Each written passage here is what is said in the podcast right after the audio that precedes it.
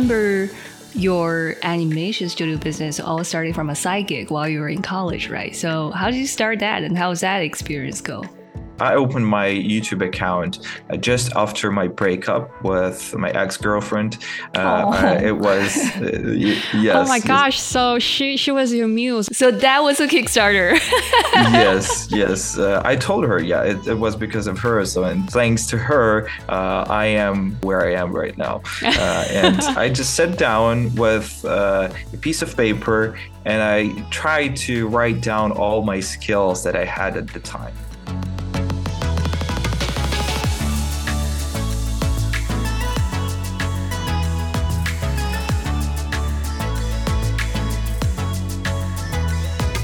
Yeah, I think um, we're a pretty lucky generation. We can just go to YouTube or you can just Google. So I just feel like there's like so much information out there that's available to you. And as long as you learn how to research and you build this concept of continuous learning, and I, I think most of the stuff you can just like master with practice. Yeah. Yes, that's true. You have to constantly improve just not to get bored. Uh, this is especially applicable to me. I get bored so fast Mm-hmm. So I want to push forward or do try something that we haven't tried before. This makes me excited even more than money uh, because there were times where we had projects from big pharmaceutical companies and we had a good volume of work, but we just didn't progress and we earned money and I was unhappy about it. Then there were ambitious projects. You can put all your effort in it. You can try new things. You can gather the best team and sometimes you sacrifice the budget and you have little to no margin, but you complete the best project in your life and you're so happy about it, but you never earn anything from this. I'm more excited about this mm-hmm. than earning money without progress.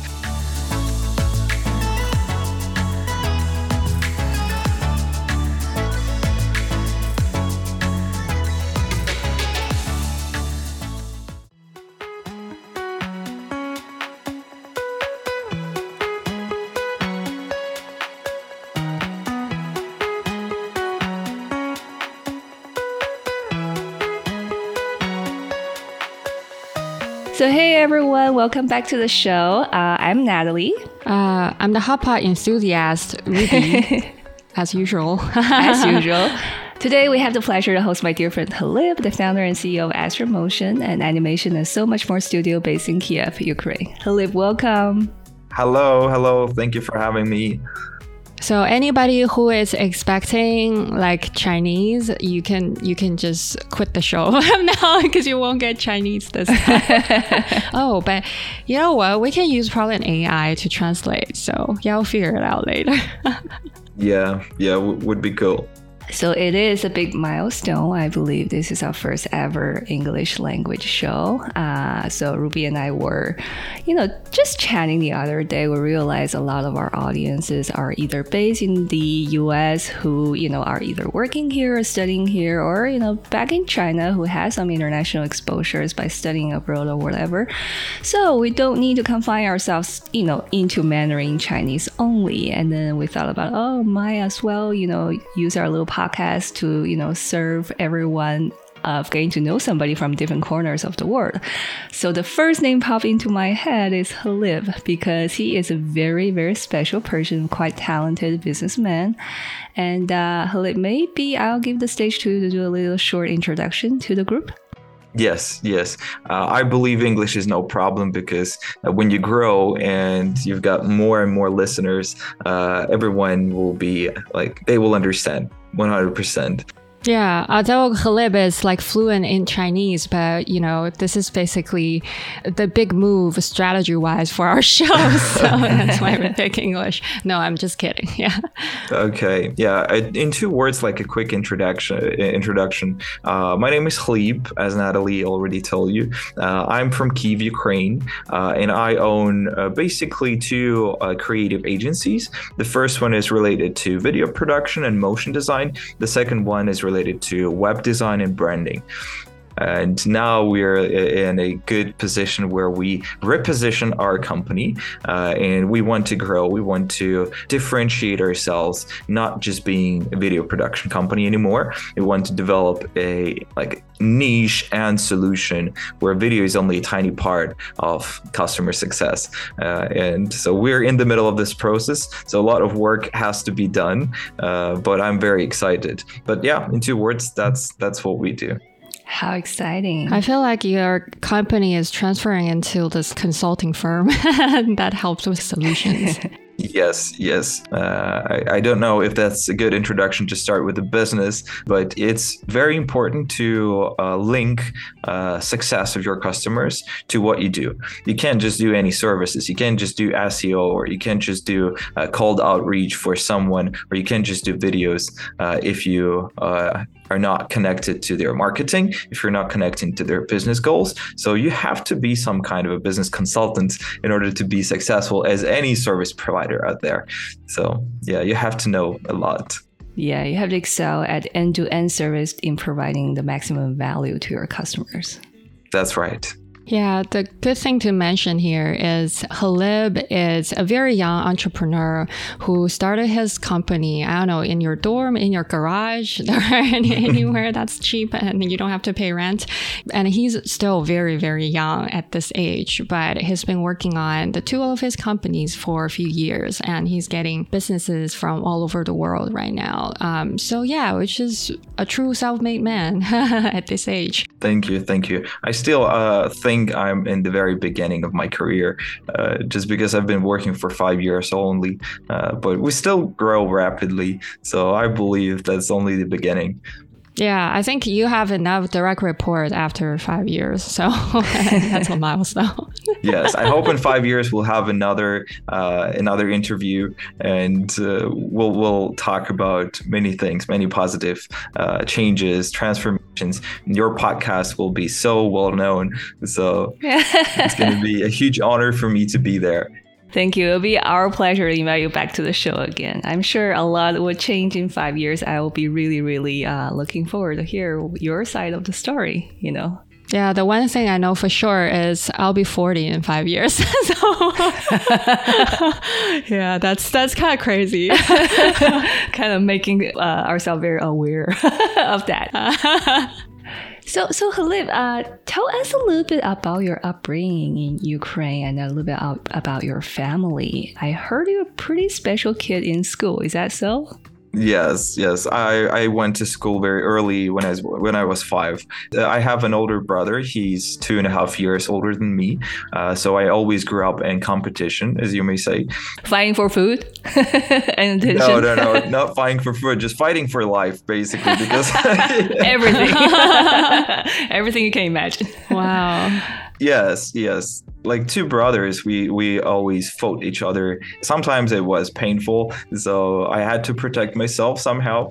I had to prove to my parents that uh, i can get most of their attention and i have to do well in school. I have to do well in life just to make them proud basically. So that's what i mean by competition. And mm-hmm. that what like probably this is one of the biggest parts of my success is because I grew up in uh, in such an environment where uh, my mind is just working this way that I have to constantly fight through. I have to constantly uh, progress, uh, evolve, and grow. Otherwise, I'm like a shark. If I stop, I just die.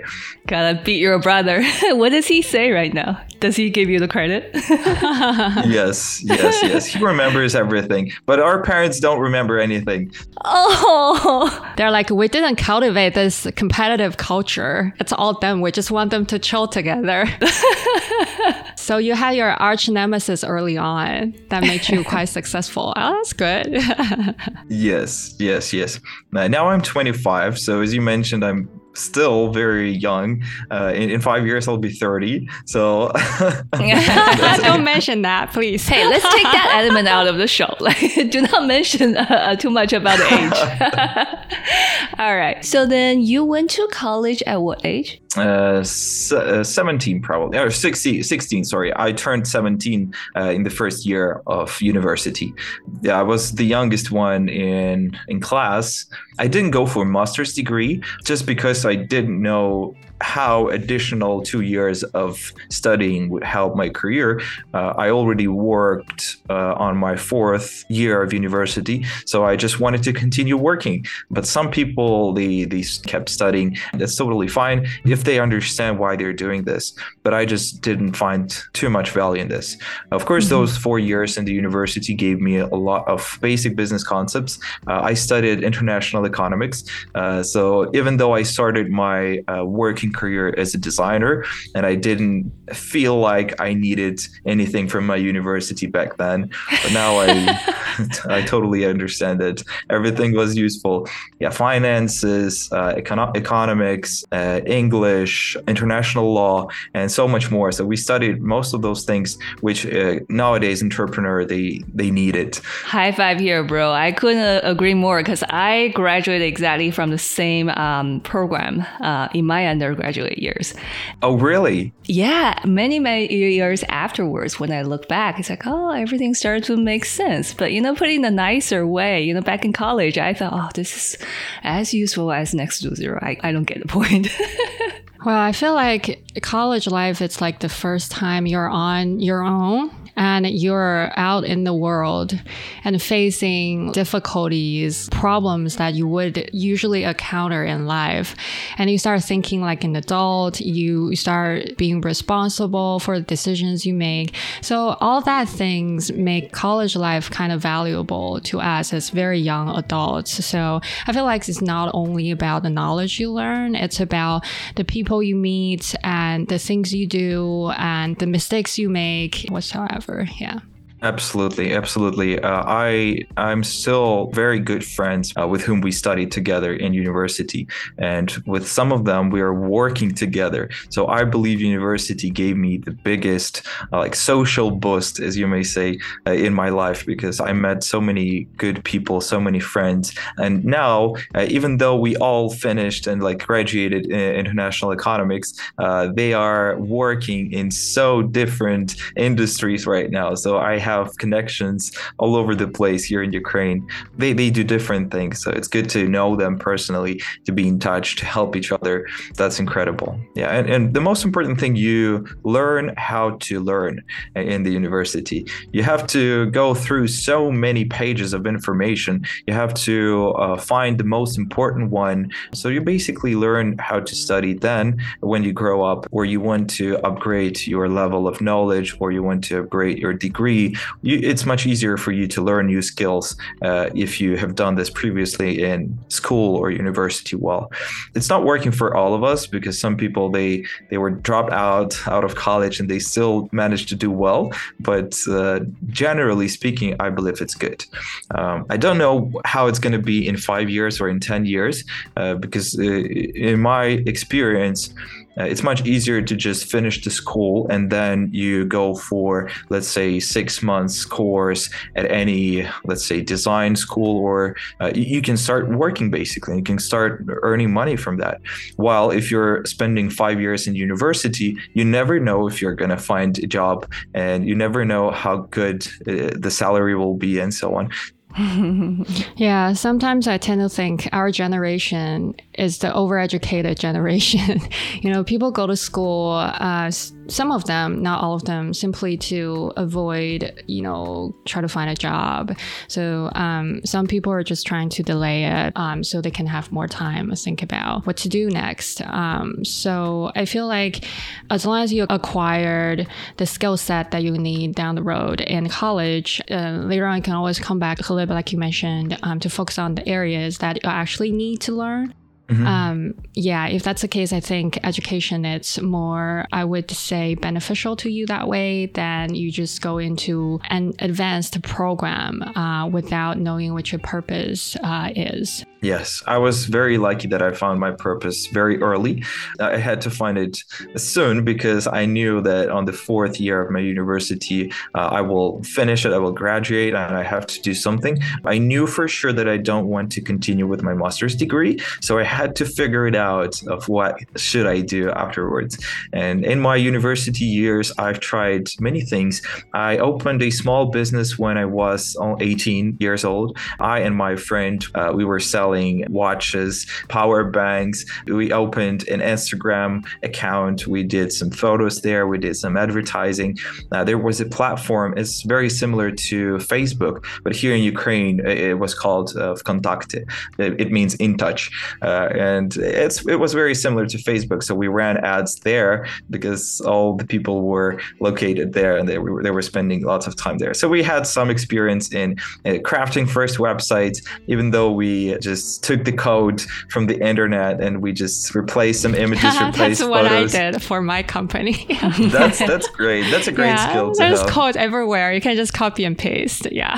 yes, yes. You just change your phone number, you change some titles, and basically that's it. That's how we run we, our first business, and it was, of course, unsuccessful. We lost money on that. but, but There's a little I, trial I and error. yes, yeah. but I I learned learned a lot. You know, to get hands on, get to know how to do business from an early on age. Apparently, you got into this field or, or made yourself aware that you have to get some real world exposure even in college. So, yes, I remember your animation studio business all started from a side gig while you were in college, right? So, how did you start that and how does that experience go? I opened my YouTube account uh, just after my breakup with my ex girlfriend. Uh, uh, it was uh, yes. Oh my gosh! So she she was your muse. So that was a Kickstarter. yes, yes. Uh, I told her, yeah, it, it, was because of her. So and thanks to her, uh, I am where I am right now. and I just sat down with a piece of paper and I tried to write down all my skills that I had at the time. One of those were it was English because in Ukraine not everyone can speak English fluently, but I could.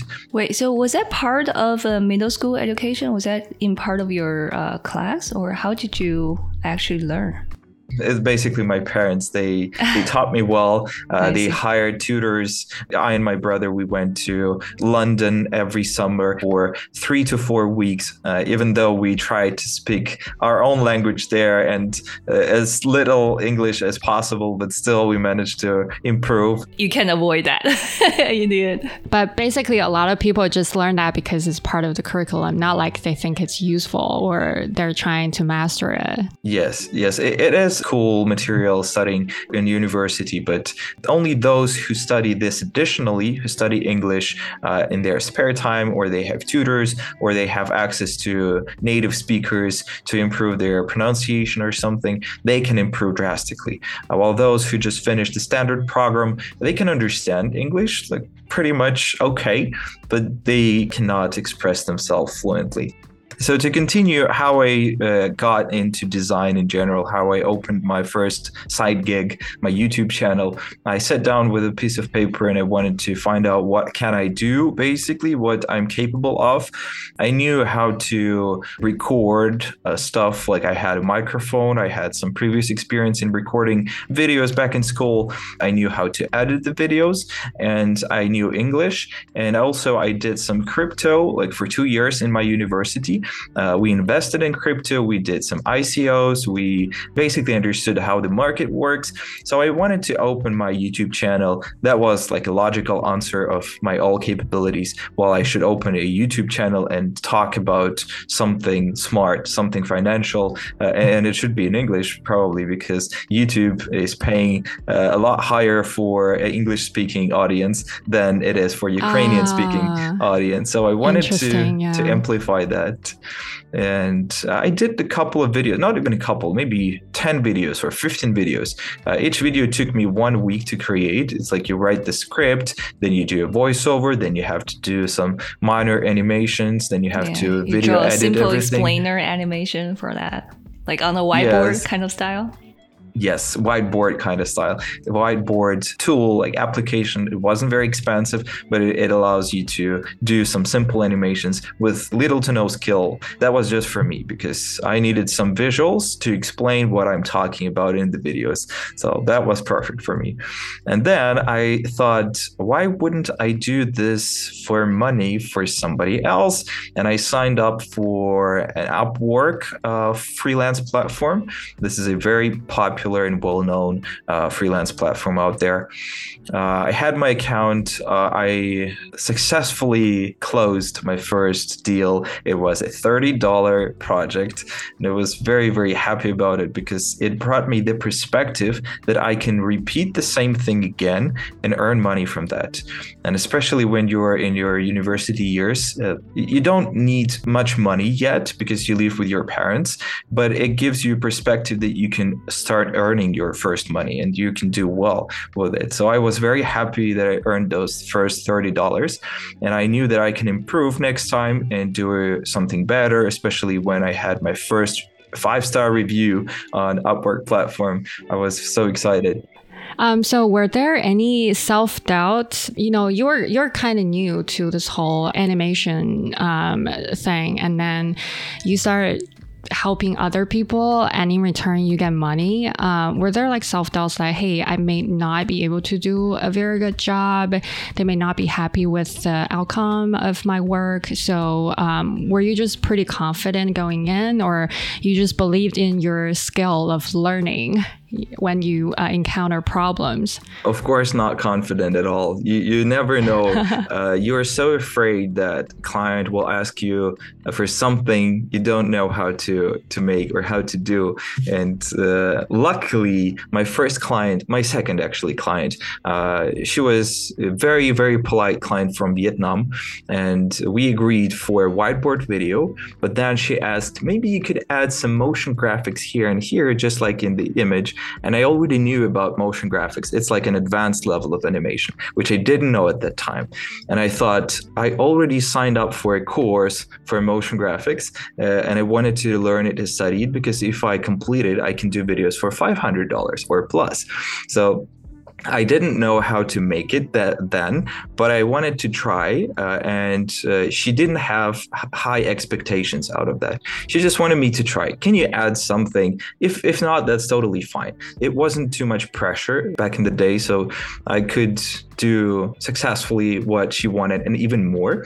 And I studied in the process. That's basically the best studying process you can ever get is when you learn and you implement it uh, almost at the same time in real work in, in real life experience. And that's how you uh, consume the studying material so well and you study so fast. When you it's like you know in university you never know where you have to apply all those knowledge but uh, here you're studying something and the next day you're applying this to your first real project on upwork. It's so exciting but it was scary of course. So you you're doubting yourself every day and you don't know if you can succeed.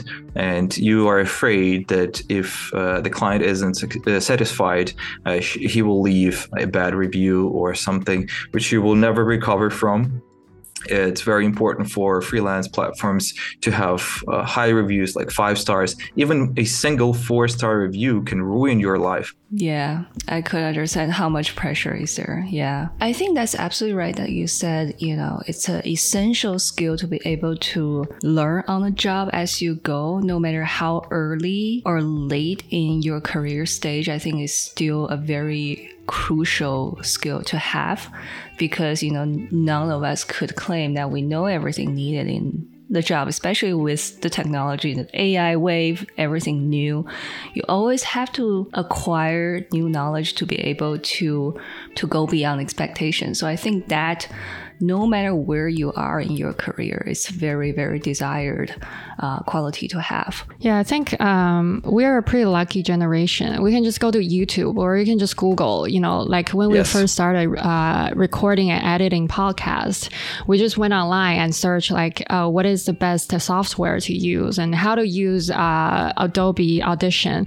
We had like zero idea of what this was, but you know, after three days, I think we at least know how to to do our basic editing. So I just feel like there is like so much information out there that's available to you. And as long as you learn how to research and you build this concept of continuous learning, and I, I think most of the stuff you can just like master with practice. Yes, that's true. You have to constantly improve just not to get bored. Uh, this is especially applicable to me. I get bored so fast. Mm-hmm. So I want to push forward or do try something that we haven't tried before. This makes me excited even more than money uh, because there were times where we had projects from big pharmaceutical companies and we had a good volume of work, but we just didn't progress and we earned money and I was unhappy about it. Then there were ambitious projects. You can put all your effort in it. You can try new things. You can gather the best team and sometimes you sacrifice the budget and you have little to no margin but you complete the best project in your life and you're so happy about it, but you never earn anything from this. I'm more excited about this mm-hmm. than earning money without progress. I consider myself like 50 50, 50% businessman and 50% artist. Uh, I know people who are 100% businessman. It's like uh, my partner in web design. He's 100% businessman. He doesn't care how great the final design is or something. Uh, if the client is happy if the client has paid that's that's okay. That's great. Let's keep forward. Let's do five more projects. That's it. And i know people who are 100% artists they only do the good work and they cannot learn the business concepts. Like they can't grow for financially. They can't sustain their business. Uh, they can be just like good freelancers or good uh, like specialists in their industry but they are uh, true artists and they're passionate only about art and not anything else. In this case you will be constantly seeking for money in order to survive. For me i believe i got 50-50 uh, of those and this helps me growing and still caring about final design, about final art, uh, and that makes me happy. That's what we achieved when we uh, went from Ukrainian market to the U.S. market or to Europe. It opens the horizons, and you have bigger budgets, and now you can do even better work. You can hire even better talent, and the final output is better. Your inside artist is happy, and your inside businessman is also happy because because you're expanding your business, uh, no matter it's geographically or client base wise, it keeps challenging yes. you and keep it mentally stimulating for you and rewarding. Yes, yes. So it sounds like you're a rare kind that sits in the middle that can bridge different sides of putting your business together. You can talk to the designers, the animators, understand where they come from, but you could also communicate with your clients to understand their needs and you know bridge supply and demand. So fast forward, you have got out of college, you decided to register your own business and grow the team, right? Yes. And in the meanwhile, you're trying to expand from Ukraine market or local market to US market. So tell us what is the most challenging part of growing your business? Mm, I don't know what's most challenging because everything is challenging. tell us, uh, tell us uh, the story that you remember most okay, uh, at each stage of your business career, there are things that terrify you.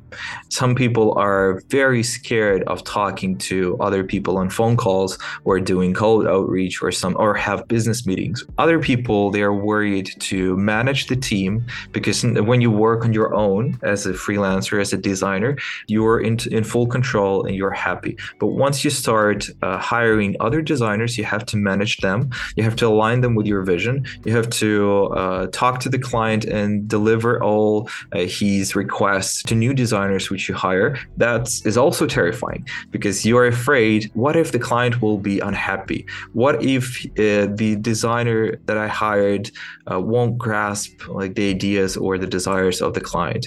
What if I miss the deadlines not because of me but because of somebody else who I cannot control? You're afraid almost every, every single time. Every single step that you're growing, you're afraid. But what keeps you pushing is you're afraid of staying the same a lot more than trying new things. In my case, uh, when I graduated from university, I opened my YouTube channel. I started my Upwork freelance account and I did some first projects. Uh, I then, uh, thanks to my mom, she works in pharmaceutical industry. She showed my videos to one of her co-workers and they were like, wow, is he doing this? And he's charging like nothing basically to what we're paying to our current uh, service providers. Let, let's try to do some videos with him. And we uh, managed to do well. And they, it was a Servier company. It, it's like international pharmaceutical company. Their uh, head office is located in France, but they have uh, offices all over the world, especially in, in Europe. So in Ukraine, that was a pretty much respectable company and they gave us lots of work volume. At some point, I couldn't handle it myself. So I had to find my friends, teach them how to do that, or hire new people in order to support me. And I failed at every stage because I shared too much money to them, like out of the whole pool. And then I had to redo the whole work for them because I oh, wasn't oh, no. satisfied with the result. So at every stage which you can possibly imagine, I failed already, and then I learned from it. you learn from it, you evolve, right? What doesn't kill you makes you stronger. yes. Yes. So how yes. did you hire afterwards? So so friends is kind of tested and failed. Did you did you start it to hire online, remotely, and how do you how do you find talents? The most common website where people find work. It's called work.ua here in Ukraine. But there you can't find the best design talent because you can't see their portfolio. In design world, it's all, always about portfolio. I can look at somebody's work and I understand in seconds how good he is.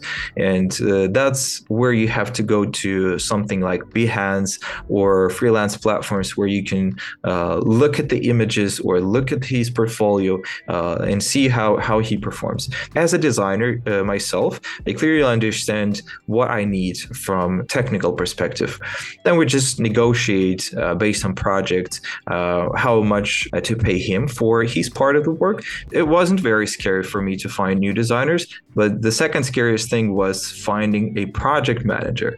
That's where the biggest reliability comes from, and you are afraid that they cannot communicate with the client this well as you do. They cannot be you. You have to accept this, but they can be also good enough, also skilled enough.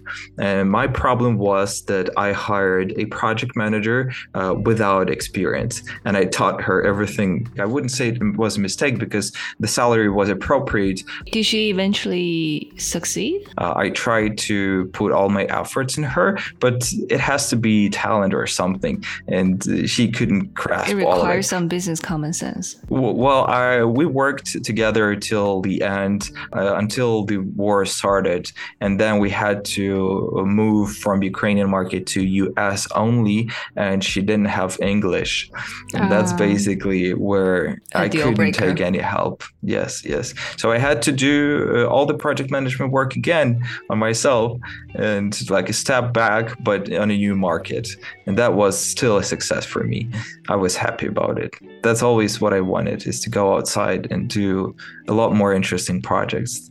I think if this is not the most difficult job is probably one of the most difficult job in organizing all this and like you said managing the delivery of the whole thing on time I think there are different management styles, I, I, guess, in delivering the project. For example, you know, Elon Musk is known of like setting evilly aggressive timeline that he would just cut everything like in and micromanaging everybody. 20%. Yeah, and then even his team can finally, you know, eventually deliver on half of the timeline. He will be like, "This is success," right?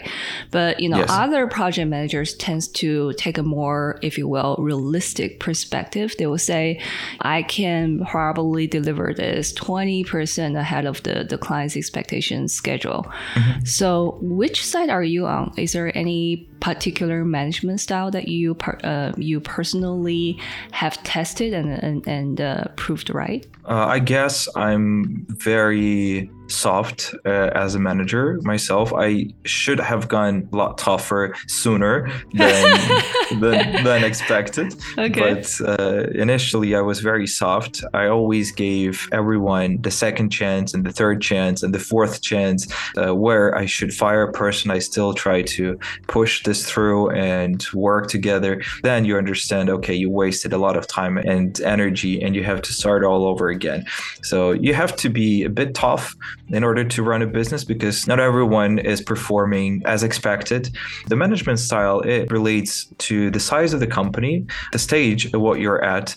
In startups, you have to be very not cruel but very strict. Uh, you have to move fast because everything is about bottom line, right? If you don't earn enough money, you basically go out of business. That is very yes. real you don't have time to put an energy and money to put into people and grow them uh, so that in a couple of years they do uh, really good things at your company. You don't have time for that. So yeah. you have to be in a hurry but if you're already an established company, uh, like my father taught me some management because he he was general manager at one of the biggest Ukrainian banks here. Uh, I came out of very successful family, having such parents who can advise you, who can guide you, who can support your back, giving you time to understand what you want to do in life. My father teaches me about management and all and stuff it, it sounds like everybody needs to be on board with this startup mentality, which means tomorrow is either the uh, like another day of our business or the last day of our business. So you really have to work super hard to make sure you achieve the bare minimum for you to survive. One thing that I learned from the past 10 years of my career is when you talk about business, it, there's nothing personal about it. So me letting you go or me saying tough things, harsh things to you doesn't mean that I don't like you as a person. And we don't need to like each other as like, you know, individuals. But when we work together, there's like a bottom line that you cannot cross. Um, once you're a problem to the team, you know, hard decisions have to be made and just don't take it personally. Sometimes it's like finding your like your spouse, your partner for life, there is basically either a good match or a bad match. So, um, for the person who's managing the team, don't make personal decisions or make it clear to your teammates that um, this is all about business. And for the for the person who's receiving these bad news, well, don't take it personally either. Maybe this is not the best opportunity for you, and you can shine somewhere else. I just feel like when you're talking about business, just stay as business. I believe business uh, gives you the freedom that I that I always wanted or dreamed of. Um, you know those times when you're in your university or in your college or at school and you're going to the mall or to the cinema in the middle of working day or like in the morning where everyone is working but you are here and you are do you're doing shopping and you feel so free uh, that you can decide uh, where you have to be uh, at what time. And this was so exciting for me and now I can still do this even though I work work, I don't know, like up to 14 hours a day uh, without weekends. Still, I do my powerlifting competitions. So I train in the middle of the day, and everyone knows that, uh, so that no one has to touch me when I do my uh, gym sessions. Yes. Do not disturb mode yes, yes. I, I'm capable of doing it in the middle of the day, like when people are having lunch. So it's yeah. the freedom that I've always wanted, and I wouldn't trade it for anything. Even if we break, even if we don't make money, I'm still want to be in business and in business in general, you never know, as you mentioned, you never know uh, whether tomorrow is going to be your last day or not. Uh, especially the more you grow, I thought like when you're small, you're so unstable, and when you're bigger, oh, it's going to be so much stability later. It's not. Right now, we're up to 20 people. The bigger you are as a company, uh, everything can go from super cool and super hyped and super profitable to super bad and we're in debt because we didn't have clients like for the whole summer and you paid the salaries in a click. Everything goes from super good to super bad. The more people you have in your team the bigger leverage it is so the, the risk is higher basically. But the reward is higher also. Like sometimes it happens you are uh, on the top of the world you're earning so much uh, you're overflown with uh, overwhelmed with clients you like have so much free cash which you then uh, invest back in your business and you grow. And then something happens, like the war starts, or the financial crisis starts, or it's just a very calm summer where nobody works and nobody wants to sign any contracts. And now you're with your 20 people, not knowing where you're going to have your next deal. But then the clients are coming in, the deals are coming in, and you're feeling relieved then, okay, we're going to survive and we're going to grow. And I don't even uh, mention so many uh, tools or things which we've spent money on and they never succeeded. Like we, we've spent $20,000 for SEO optimization uh, with an agency and we worked with them like for a year or something. And we didn't get a single penny out of those, even though we what? expected it to be. How comes? How comes that? The SEO was good actually. Uh, it was the problem with marketing, with the funnel, with uh, our positioning. So we had to uh, finish our marketing first, and then only then start promoting and using like promoting channels like SEO. Uh, before that, you shouldn't touch any ads or Facebook ads or anything like that because you're going to just spend money on nothing and you're not going to get results. Yeah yeah. Yes and we couldn't learn that until we tried. So you never know and it, it's a lot of those things are happening. So you're wasting a lot of money constantly on things you never know they're going to be successful but some of them are and they pay off the rest on successful things. So it's still a very exciting journey.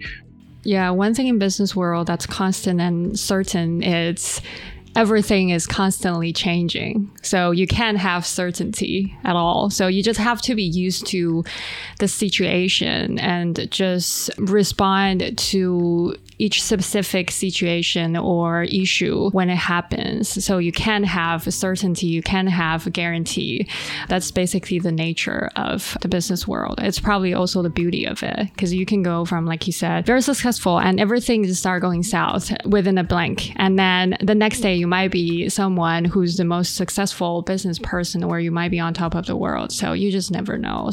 That creates a lot of uh, creativity um, for anyone, who, especially you an artist, yeah, that's probably the beauty of it. But it's also kind of nerve wracking. You need to be really strong mentally and you need to be ready all the time. But I think like for someone like you who actually has these qualities, um, it's actually a pretty nice journey to develop your own business. Yes, for those who want to start their own business, uh, who is listening it right now, I would recommend uh, reading the book uh, from by Alex Hormozi, uh, "100 Million Dollar Offer."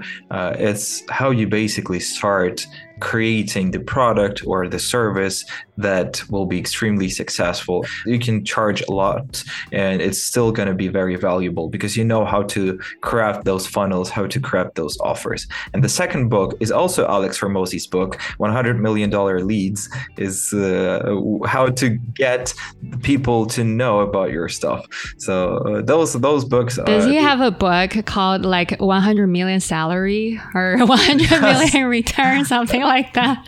I, I, don't know. I don't know. But those books they give you some certainty, uh, as you mentioned. There ha- there is no certainty. There are no guarantees in business. When you learn from people who already made it and made it not only for them but for a lot of companies they helped, uh, it, it makes you a bit like calmer and reassured that it's possible to implement all the, his knowledge to your company as well and to grow uh, and to be sustainable basically. That's what every mm-hmm. businessman wants. He wants to be sustainable and not worrying about uh, like money or stuff like that's the reason why we go into business to not worry about money.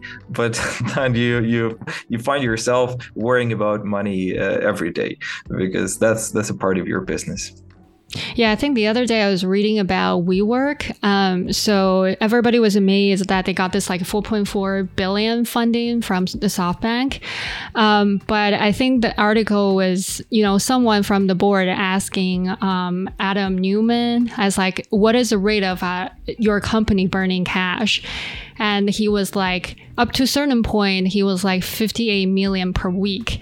So i was like whoa if you do the calculation 4.4 billion doesn't last you that that long uh, as you would expect. So yeah like he said even though to the world it seems like you've got uh, got enough but no so you can't you're constantly worrying about money. And that's probably the one thing that um, all the businessmen or women share.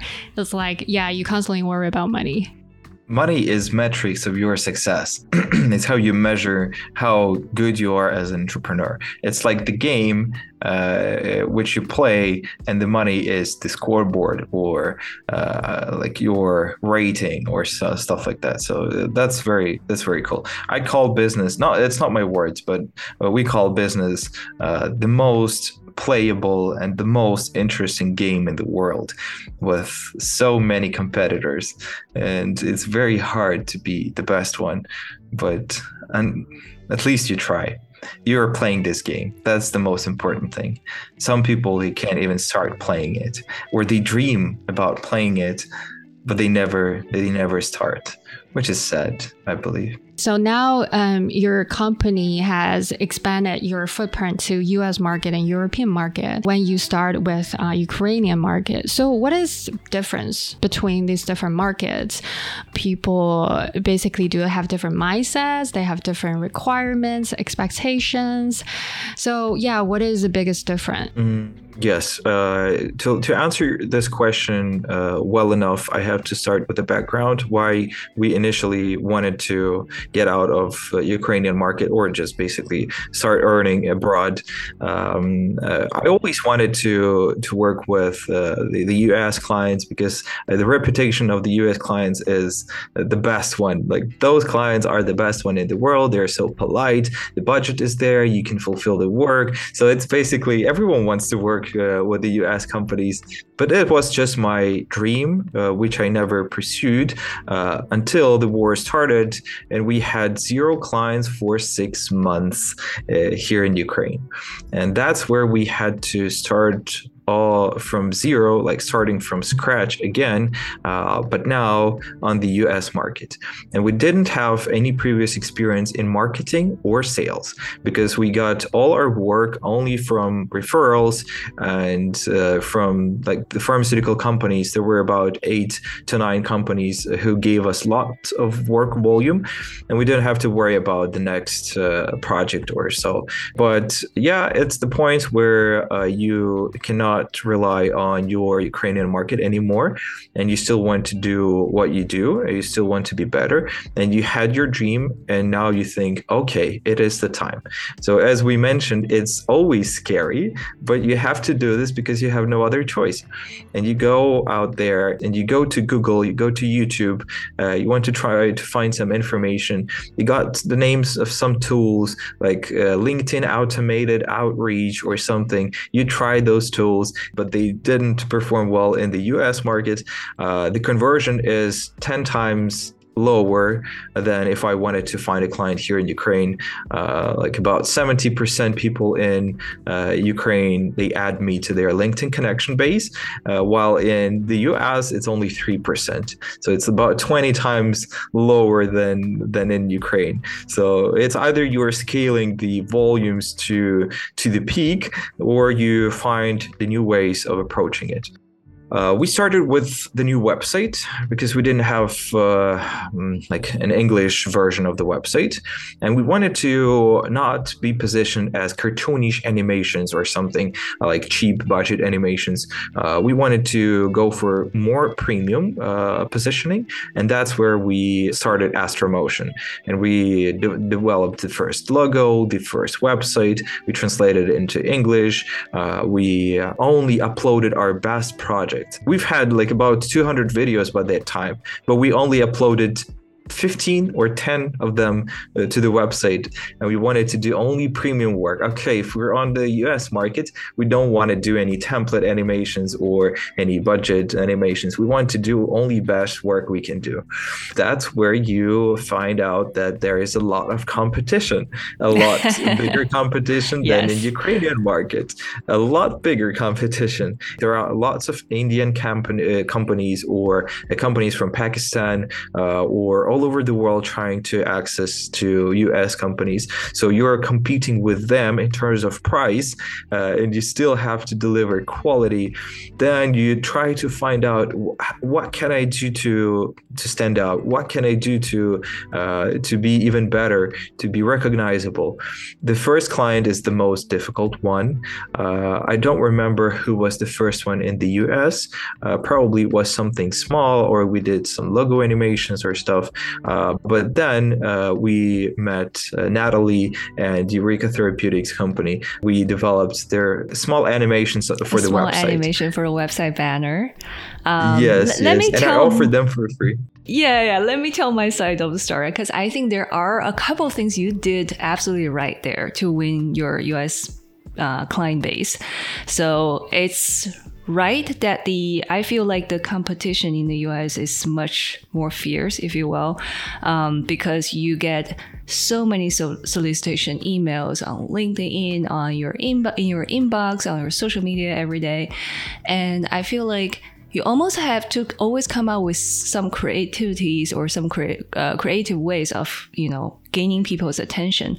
So one thing that you did actually i remember receiving a cold email. Hey i'm Hlib chesanov i'm from uh, you know AstraMotion. I have this animation studio. I want to do some work with you. We can even do a pilot project yada yada.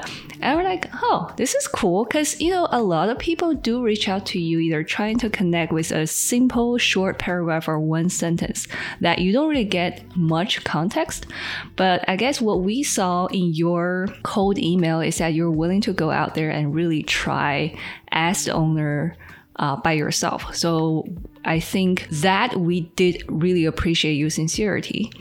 And then you mentioned about there's a lot of also competitions from other parts of the world, right? Uh, Indian company, Pakistani company, uh, and other regions of the world. So by then we're looking for vendors who could be a potential fit, and we did go out and evaluate many other vendors from different countries. So one thing I think made your team stand out is definitely your capability of communicating and understand what's the concept that we want to achieve. I think that is the most valuable quality we appreciate back then because, like you said, people can always compete on the lower price tag. People can always compete on, oh, I can deliver the same thing $5 less. But I think at the end of the day, it's really are you understanding what the customer wanted to achieve and are you really syncing in sync with their plan? I think that's at least back then, the one thing that struck me most is that, oh, this guy really, really understands that he can design something out of my just pure you know, natural language prompt and then, you know, come up with a really nice scratch of, um, uh, with all the creativity and artistic elements in it. So, Natalie, um, what do you think the reason was? So, were you and Hlib somehow you guys just clicked and you're like, oh yeah, I understand that? Or you think he probably devoted more of his time and efforts into understanding what you want and listening to you? I think it's a multifaceted um, uh, reason. So the first one is that I wouldn't only credit your language level. I feel like there's a lot of cultural background behind, right? So the reason why your client wants to design something for their company has to fit with their mission statement, fit their branding, fit with, you know, all what their business standing for. But I feel like a lot of other designers where they could understand my plain English typing on the screen, I, I want this and that exactly. So they would do nothing more, nothing less, but there is no design element that I can see and appreciate from that. Whereas I was looking more of a business partner that can actually build on my thoughts and bring it to the next level. And I think that does requires way more than just language, right? You you mentioned that you basically travel and go to other parts of the world. You talk to your dad, you talk to your parents who have is way versed into you know the business environment they have many many years ahead of the experience to pass on to you i think all of that organically worked together to enable you you know to build your business so to answer ruby's question i i feel like it's definitely not only a language thing. I have to say, Natalie, that you're one of the best clients we've had so far. Uh, even though we are already standing on our feet, uh, very like stable, uh, we have developed a method to acquire customers. Uh, every month, we got three to four new clients, and we got referral referrals. It works, but you are always in my heart because I remember all the instructions you gave us when we started the, the website project. Uh, you shared the PDF PDF or the PowerPoint slide of what you wanted here and there. You provided so many instructions, and we had uh, like very uh, lots of meaningful conversations about it. And I always start with asking, uh, what's the business point of it all? Why re- why redesigning a website? Only having a good design is not like the final point. Why you have to do that? And uh, you you explained it well enough, and we tried to find the solution that fits your business goal initially. Uh, and that's probably why you chose us over other people who just wanted to uh, sell you the design, because it's not always, it's not only about the design; it's about business Exactly. And thanks to my amazing, you know, coworkers, especially Nicole. And so Ruby, I have this really talented, incredible coworker that she doesn't know design much, but you know, when we first started out with with drafting up a new concept for our website revamp, we basically started with PowerPoint and only PowerPoint, and somehow we are able to put it off by just showing Hlib this is exactly what we want, slide by slide by PowerPoint. And so we had our first meeting. I was explaining to him. He's like, "Wow, you did this! It's like you know people from Stone Age trying to you know draw a Renaissance you know oil painting and trying to explain to the artist, oh, this is what I want." so now think about it, yeah, it's, it's kind of cute. yeah. So, so to me, it sounds like both of you and Ali, your team, and Hlib, your team, are well versed in communicating the ideas, the concepts that are very well thought of. So you came in knowing, you know, what you want, um, and you communicated that very clearly to the other party, and you were open minded uh, with whatever the other party is trying to provide, considering like that's professional, right? So basically, I feel like it was probably the best way you could expect for a business type of communication. Is like, you know, your client knows what she want and your consultant knows what he can do and he has very good advice for you. Like he understands what you need and he's leading you the right way. I just feel like this is the best way to to work together. Um, so i think there's like a certain way that make this collaboration so successful and i think is coming from both parties. Yeah so so to me i had a lot of bad experience working with other people so i understand it could be very frustrating. But uh, once in a while you have this person that it's like a seamlessly he just understand what you need and you'll be like oh this is the best day of my life exactly it's like yeah. finding a you know yeah. a life partner i feel like communication is so yeah. so important you have to really talk on the right the same channel but i think what Hlib's team uh, constantly surprised me positively is that they will always deliver a little bit more uh, beyond our expectations. Like, oh, by the way, you know, this is you might want to try something, you know, this way. It might be better. And so I thought about it. It's like, yeah, you're right. Yeah, this is this is amazing. So I think it's that constant pace in feedback loop and in building on each other that really enables each party. Yes, we always want to do our best for our best clients. Uh, if you want to make the client happy, uh, you have to not only meet expectations, but somehow exceed them. Uh, because happiness means the expectations were exceeded, unhappiness means uh, the expectations weren't met. And you are the, the only thing. one. yes, yes, you are the only one who sets those expectations. If I tell you I will make the video in one week and then I don't deliver it, you're going to be upset. Even if you knew that the video, this quality takes three weeks to, to, to complete, let's say. But I set up uh, expectations and I failed them. And that's where you're unhappy. But if I uh, tell you that we're going to be done in three weeks and I'm done in two and a half weeks, and then I tell you, oh, here's the video with subtitles for you for free because I know that it might be helpful for you in social media or something. And your your expectations were exceeded. And that's where the client becomes happy and he wants to refer you to anyone. The whole science is making the, the expectations set and then exceeding those expectations. And I always teach my creative producers to do such small things, even if we haven't discussed this with the client, do something above, like something small that doesn't takes us too much time to produce or but do something additionally, then he will respect that, he will like that. And that's where expectations are exceeded. And it means happy client, it means more referrals, it means better connections, and so on and so forth.